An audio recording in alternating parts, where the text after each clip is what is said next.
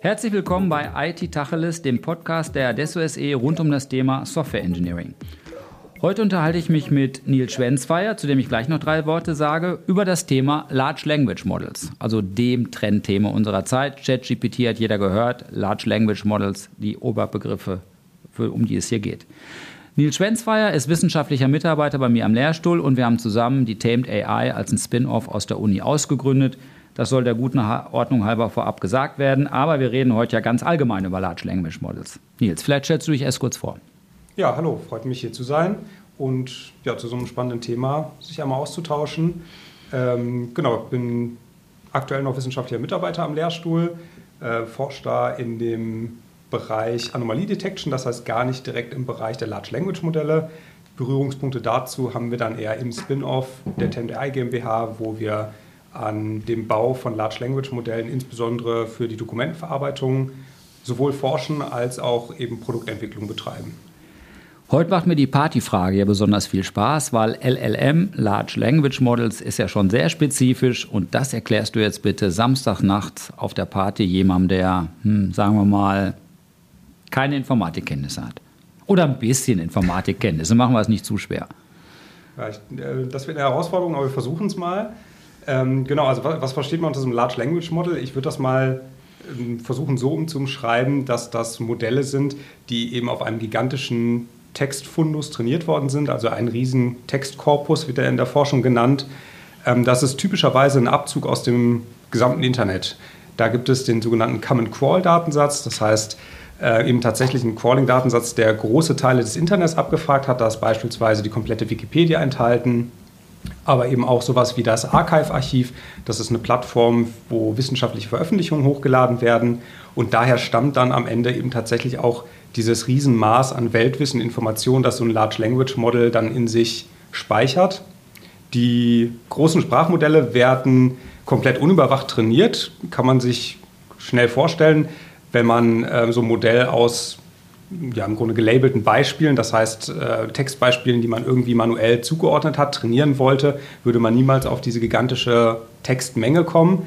Das ist der Grund, warum so Sprachmodelle immer unüberwacht vortrainiert werden zumindest. Das heißt, das sind typische ähm, Aufgaben, sowas wie Textvervollständigung. Das heißt, man entfernt aus Texten gezielt einzelne Worte und dann werden entsprechend ähm, die einzelnen äh, Inhalte versucht vom Modell wiederherzustellen. Ich erzähle ja immer, dass das mit dem Weltwissen schwach ausgeprägt ist und dass es nur um Stochastik und Statistik geht, wie die Wörter aufeinander folgen. Aber bei dem Generieren von neuem Text reicht das ja nicht, insbesondere wenn es Text bestimmter Attitüde oder bestimmter Art sein soll. Kannst du versuchen, uns das zu erklären, wie das denn funktioniert?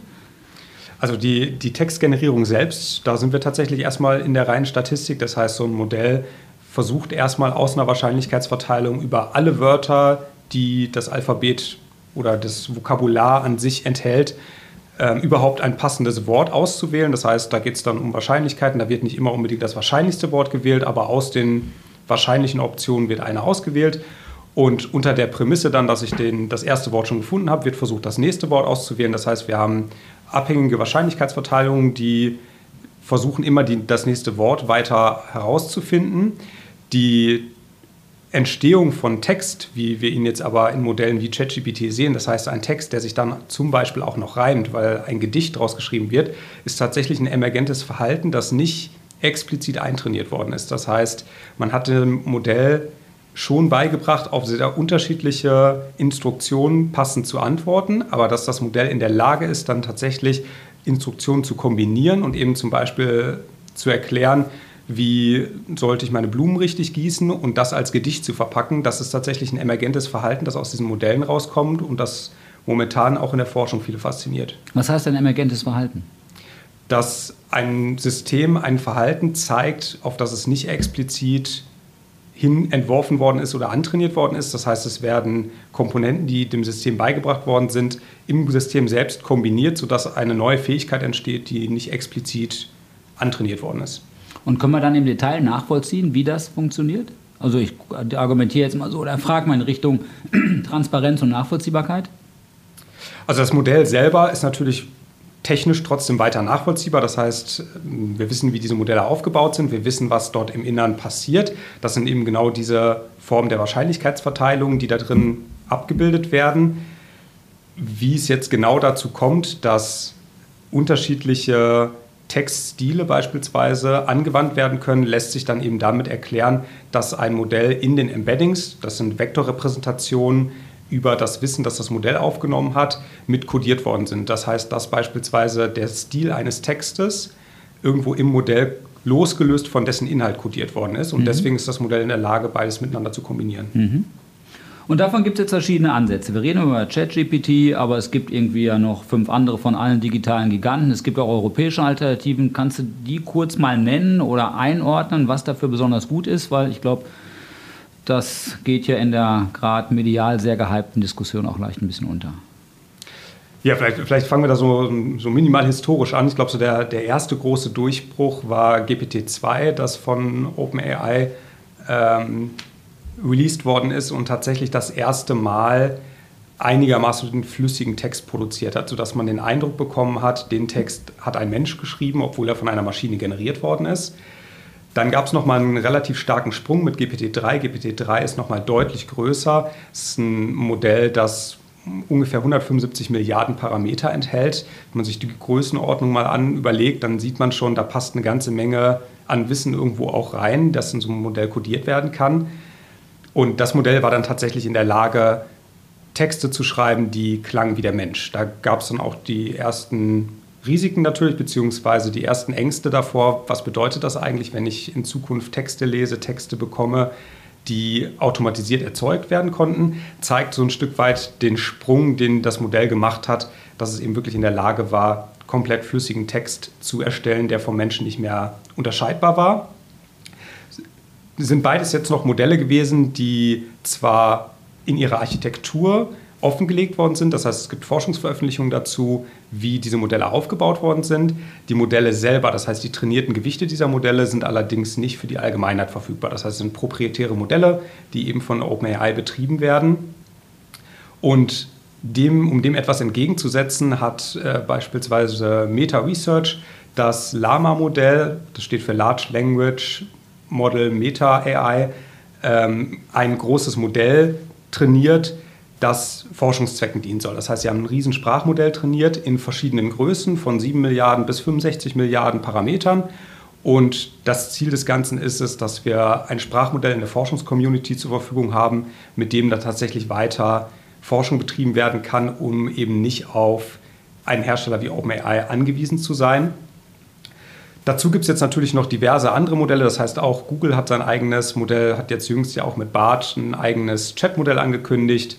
Dann ähm, hat OpenAI mit ChatGPT ein Modell ähm, ja, veröffentlicht, das eben nicht mehr nur rein Text erzeugen kann, sondern tatsächlich Dialoge führen kann und auch auf längere Kontexte in einem Dialog zurückgreifen kann, darauf eingehen kann. Und so wird gerade die, die Landschaft der Sprachmodelle immer breiter, immer bunter. Dann sind diverse Modelle aus dem Bereich der ähm, Softwareerstellung, das heißt ähm, der Quellcoderstellung entstanden. Modelle wie ein Santa Coda-Modell beispielsweise, das von einer breiten Community an Forschern ähm, mit trainiert worden ist, um Code-Generierung zu betreiben. Und so wird, wird eben, wie gesagt, die Landschaft gerade immer breiter. Es gibt immer mehr Modelle, wobei eben ein großer Teil tatsächlich proprietär vorgehalten wird. Wer da raussticht, ist tatsächlich Meta-AI, die ähm, selber ihre Modelle in der Regel open sourcen für die Forschungscommunity und auch ein Google, die ihre Modelle in der Regel freistellen, sowohl für kommerzielle als auch für Forschungszwecke. Jetzt haben wir bei denen, sehen wir bei den Modellen, dass die riesig groß sind und dass ja kaum jemand die Daten hat und auch solche Modelle nicht aus der Hüfte äh, mal gerade trainieren kann. Deshalb profitieren wir stark davon, dass wir so Basis, also Foundation Models hat und äh, im, im Draufsatteln es so zu zugeschneiderten Modellen kommen kann, also Customs Models. Kannst du den Zusammenhang mal erörtern oder auseinanderhalten, wie die beiden Begriffe sich zueinander stellen? Ja, also die Foundation Models sind tatsächlich eine ja, neuere Entwicklung, die jetzt hinzugekommen ist. Das Ganze hat begonnen mit den Sprachmodellen. Das heißt, in der Historie war es so, so um die Jahre 2014, 15, 16 rum, als der Hype rund um das ganze Thema Machine Learning wieder so richtig an, Einzug hielt, wurden immer mehr Modelle trainiert und dann in der Regel eben auf eigenen Datensätzen. Das heißt, man hat für ein spezifisches Problem sich passende Daten gesucht und hat dafür spezifisch ein Modell trainiert, das dann genau diese Aufgabe erfüllen konnte. Und das, was jetzt mit der Sprachverarbeitung hinzugekommen ist, ist, dass man festgestellt hat, für viele Aufgaben habe ich so einen Grundstock an Wissen, den ich eigentlich immer wieder brauche. Das heißt, egal ob ich jetzt zwei Texte klassifizieren möchte, ob das ein äh, Sportartikel oder ein Politikartikel ist oder ob ich einen Artikel zusammenfassen möchte, für beide Fälle brauche ich erstmal ein Sprachverständnis. Ich muss verstehen, worum geht es in diesem Text, um die jeweilige Aufgabe ausführen zu können. Und daher kommt so ein Stück weit die Idee der Foundation Models. Das heißt, ein Modell, das allgemeine Informationen erstmal kodiert, in dem Fall ein allgemeines Sprachverständnis und dann eben zum Beispiel in der Lage ist, sowas wie Synonyme zu verstehen oder eben auch Zusammenhänge in Texten zu verstehen. Das heißt, dass Worte in dem jeweiligen Kontext unterschiedlich interpretiert werden. Das Ganze hat eben, wie gesagt, in dem NLP-Bereich, also im Natural Language Processing-Bereich begonnen und ist mittlerweile auch auf den Bildbereich übergegangen. Das heißt, Modelle wie Clip beispielsweise oder auch ähm, Alternativmodelle, die es dazu gibt, ein Dino V2 beispielsweise, auch von Meta AI, die haben angefangen, Modelle zu trainieren auf Bildern, um im Grunde eine allgemeine Informationsspeicherung des Bildinhalts vorzunehmen. Und auf dieser Grundlage lässt sich dann weiter aufbauen, um daraus wieder abgeleitete Aufgaben erfüllen zu können. Das, was man jetzt mit diesen Foundation Models eben tatsächlich tun kann, ist, dass man das Foundation Model selbst nutzt und dann das Ganze feintunt. Das heißt, man nutzt ein Datenset, um jetzt wieder sein spezifisches Problem dem Modell noch zusätzlich beizubringen. Das ist auch das, was man heute oder so die letzten Jahre auch noch getan hat. Das heißt, dass wir versuchen, diesen Modellen jetzt mit einem kleinen Datensatz nochmal eine spezifische Aufgabe näher zu bringen. Das, was dem so ein Stück weit im Wege steht, ist die Größe dieser Sprachmodelle. Das heißt, wenn man sich klar macht, so ein Modell besteht eben mittlerweile aus Milliarden von Parametern, da sind wir in einer Zeit wieder angekommen, die ein bisschen an die Lochkarten erinnert. Das heißt, plötzlich hat nicht mehr jeder eine Hardware zur Hand, mit der solche Modelle einfach ausführbar werden. Das heißt, wir reden im Grunde wieder von der Generation der Supercomputer mehr mhm. oder weniger. Das heißt, wir brauchen wieder echt viel Hardware, um diese Modelle überhaupt betreiben zu können. Und das stellt uns vor eine Herausforderung, wenn es um das Thema Feintuning geht. Denn wenn wir jetzt ein Modell feintunen auf einen bestimmten Task oder eine bestimmte Aufgabe, dann sorgen wir dafür, dass das Modell zwar diese Aufgabe besser kann, in der Regel aber andere Aufgaben auch wieder schlechter kann. Das heißt, wir schaffen ein spezifisches Modell und wenn dieses Modell weiterhin diese gigantische Größe hat, dann bekommen wir sehr schnell ein Problem, dass wir nicht viele dieser Modelle gleichzeitig hosten können. Und das ist auch der Grund, warum die aktuellen Modelle dann eben viel im Zero-Shot-Verfahren genutzt werden. Das heißt, dass wir über Prompts arbeiten. Jetzt ist ja ganz neu das Thema Prompt Engineering, wo keiner so genau weiß, wie weit da eigentlich wirklich die, die Mächtigkeit geht, wie viel man einem Modell einfach nur mit einem anderen Prompt tatsächlich neu beibringen kann. Da gibt es ähm, ganz vielversprechende Ergebnisse auf der einen Seite, auf der anderen Seite auch ein paar ernüchternde Erfahrungen. Aber das heißt, wir haben so einen langsamen Trend hin, dass versucht wird, aus diesen gigantischen Modellen über Prompts direkt Aufgaben zu ableitbar zu machen oder Aufgaben erfüllen zu können. Das bedeutet, am Ende zielt man da gerade darauf ab, ein großes Weltmodell zu haben, dem ich jetzt nur noch durch Prompt beibringen kann, dass es meine Aufgabe erfüllt. Das ist etwas, das in manchen Bereichen ganz gut funktioniert. Da haben wir wieder dieses Thema, ähm, wir können ChatGPT fragen, ein Gedicht zu einem bestimmten Inhalt zu schreiben. Das ist etwas, das funktioniert noch einigermaßen. Sehen dann aber auch viele Anwendungsfälle, wo wir nicht mit einem Prompt weiterkommen und eben doch feintunen müssen. Und da ist dann eben wieder ähm, gefragt, dass man sich eine schlaue Lösung überlegt, um dann tatsächlich zu wieder kleineren Modellen zu kommen oder aber eben zumindest nur Teile dieses Foundation-Modells nachtrainieren zu müssen. Aber lass mich da mal zwischen. Also äh, wir machen jetzt Prompt Engineering und stellen ChatGPT eine Textaufgabe. Hm, das hat jetzt ja auf den ersten Blick nichts mit Texterzeugung zu tun. Da muss man schon ein gewisses Problemverständnis haben. Was passiert denn, nachdem ich die Textaufgabe im Prompt losgeworden worden bin, am hinteren Ende von ChatGPT? Mhm. Dazu muss man ein bisschen ausholen, wie ChatGPT eigentlich trainiert worden ist. Das Ganze ist jetzt ein proprietäres Modell. Ähm, OpenAI lässt sich da auch nicht zu tief in die Karten schauen, hat aber doch ein paar Dinge veröffentlicht, wie das Ganze funktioniert. Und das, was insbesondere von GPT-3 ähm, aus gesehen hinzugekommen ist, ist, dass man diese Modelle stärker instruction-basiert, also befehlsbasiert trainiert hat. Das heißt, man hat diese Modelle nicht mehr nur unüberwacht auf sehr viel Text trainieren lassen, sondern hat es jetzt in eine Art überwachtes Szenario gebracht, in ein Reinforcement Learning Setup, in dem man dem Modell Instruktionen gegeben hat, was es zu tun hat hat dem Modell auf der anderen Seite gezeigt, was wäre denn eine korrekte Lösung dazu. Das heißt, das Ding kann nur deshalb Textaufgaben lösen, weil es vorher schon mit vielen Textaufgaben und zugehörigen Lösungen gelernt hat. Auf der einen Seite ja, auf der anderen Seite hätte das immer noch nicht gereicht. Wir wären nicht an ausreichend viele Textaufgaben gekommen. Das heißt, man hat noch einen Trick weiterhin gemacht. Man hat dem Modell Textaufgaben erstmal gezeigt und hat dann dem Modell im Grunde beigebracht, erstmal mehr Textaufgaben zu erzeugen in analogem Stil. Das heißt, wenn wir sagen, ähm, schreibe mir einen Text, sodass er förmlich klingt und dann sage ich, schreibe mir einen Text, ähm, dass er sich reimt mhm. und jetzt frage ich dem Modell, gib mir mal ähnliche Aufgabenstellungen, die, die etwas damit zu tun haben, die im Grunde etwas Ähnliches sind und hat das Modell im Grunde selber weitere Aufgabenstellungen generieren lassen und darüber kommt man erst an eine gigantische Anzahl an Aufgaben mit zugehörigen ähm, Ergebnissets im Grunde, die dann dafür gesorgt haben, dass so ein Modell eben wieder auf Millionen von Beispielen trainieren kann mhm. und eben die Art von, von Zusammenhängen ausbilden kann. Mhm. Wie groß müssen denn so Sprachmodelle sein? Ja, das ist äh, noch eine offene Frage, auch in der Forschungscommunity. Wie groß muss so ein Modell sein? Es gab lange den Trend, dass die Modelle immer, immer größer geworden sind. Das heißt, ähm, angefangen ist man eben mit mehreren hundert Millionen Parametern, ähm, war dann bei GPT-3 bei über 175 Milliarden Parametern. Und jetzt gibt es den Trend, das Ganze wie so ein Stück weit zu downsizen, also wie so ein Stück weit kleiner zu schneiden, eben aus dem Grund, dass all diese Parameter natürlich einmal durchlaufen werden, wenn das Modell eine Vorhersage macht. Das heißt, da entstehen tatsächlich Kosten in der Anwendung dieser Modelle.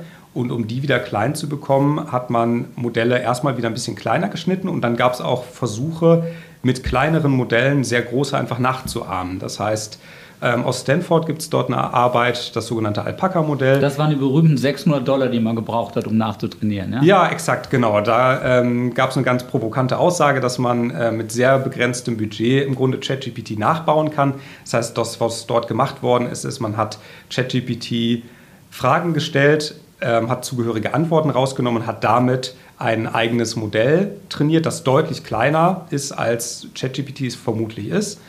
Und hat das mit einem sehr begrenzten Budget dementsprechend auch trainieren können, weil das Modell einfach auch kleiner ist.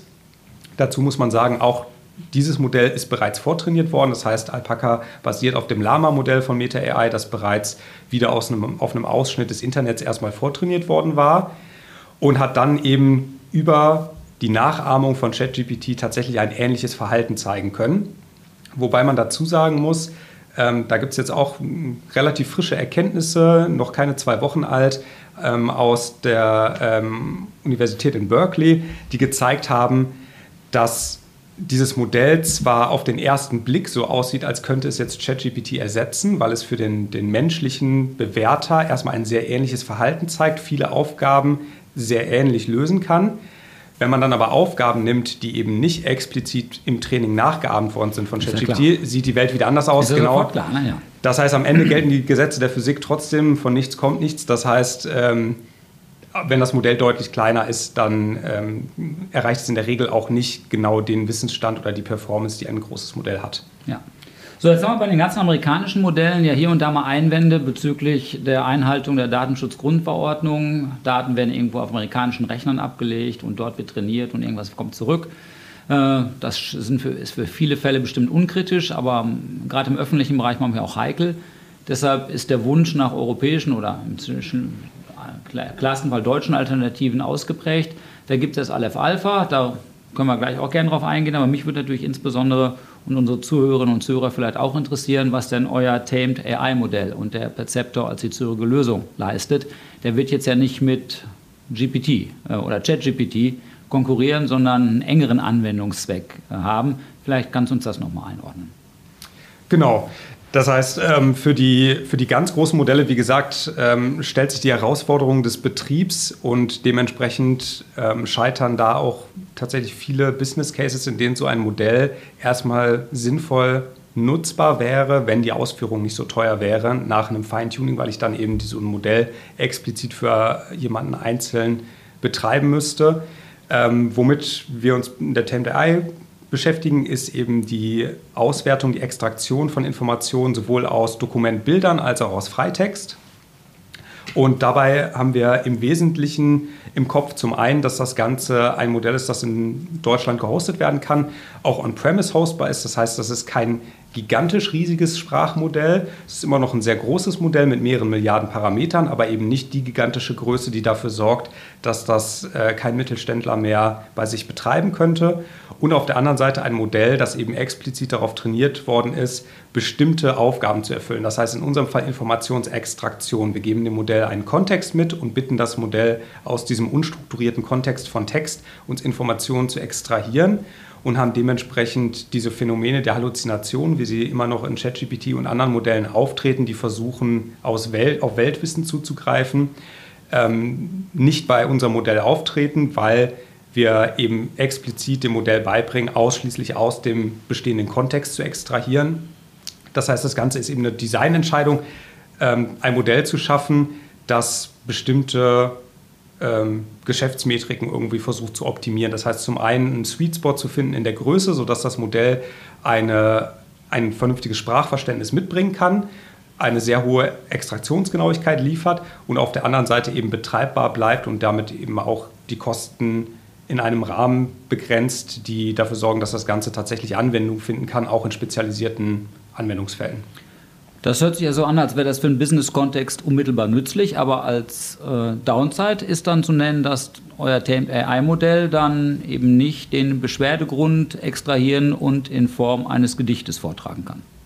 Richtig, genau, das wird nicht funktionieren. Ähm, das heißt, ja, kann man so und so sehen. Auf der anderen Seite ähm, hat, glaube ich, der Mensch danach immer noch was zu tun und ich denke, die, die große Angst, die so ein bisschen umgeht in, dem, äh, in der Interaktion mit diesen Sprachmodellen, ist ja häufig, dass nicht einzelne Tätigkeiten ersetzt werden, sondern dass ganze Prozessketten im Grunde wegfallen.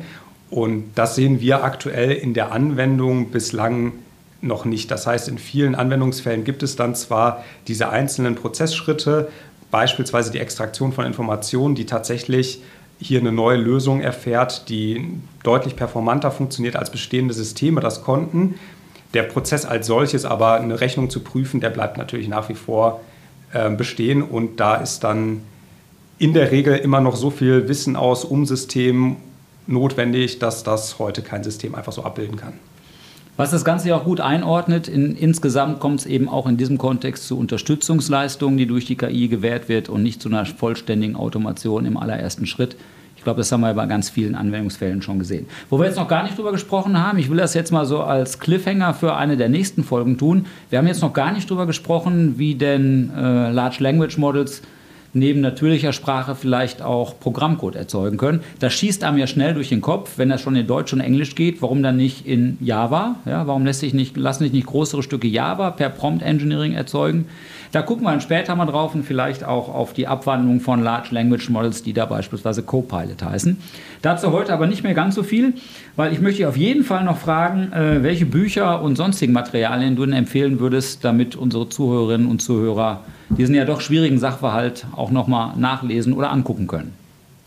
Da kann man tatsächlich am besten auf die unterschiedlichsten ähm, Blogs der, der großen US-Konzerne tatsächlich mit verweisen, die doch erstaunlich ähm, gut aufbereitet und auch äh, für ein breites Publikum zugänglich Informationen teilen. Das heißt, da gibt es in der Regel von den verschiedenen ähm, Forschungsabteilungen, ähm, sei es ein, ein Meta oder eben auch Google Research, genauso wie ähm, Microsoft AI, die verschiedene Inhalte sowohl auf einem akademischen Niveau natürlich veröffentlichen, auf der anderen Seite aber immer auch gut zugänglich beschreiben, um einer breiten Masse erklären zu können, was dort eigentlich passiert. Und das wird in Form von Blogposts geteilt, die an der Stelle eine ganz gute Übersicht bieten und auch einen ganz schönen Einblick da rein bieten, was Stand heute eigentlich passiert.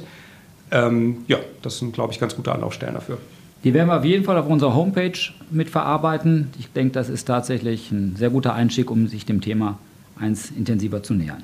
Nils, vielen Dank, dass du da warst für das kenntnisreiche und substanzierte Gespräch. Ich glaube, das hat vielen geholfen. Ich verweise all unsere Hörerinnen und Hörer auf www.adesso.de-podcast, wo wir alle Informationen zu diesem IT-Tacheles und zu den sonstigen wiedergeben. Thank you.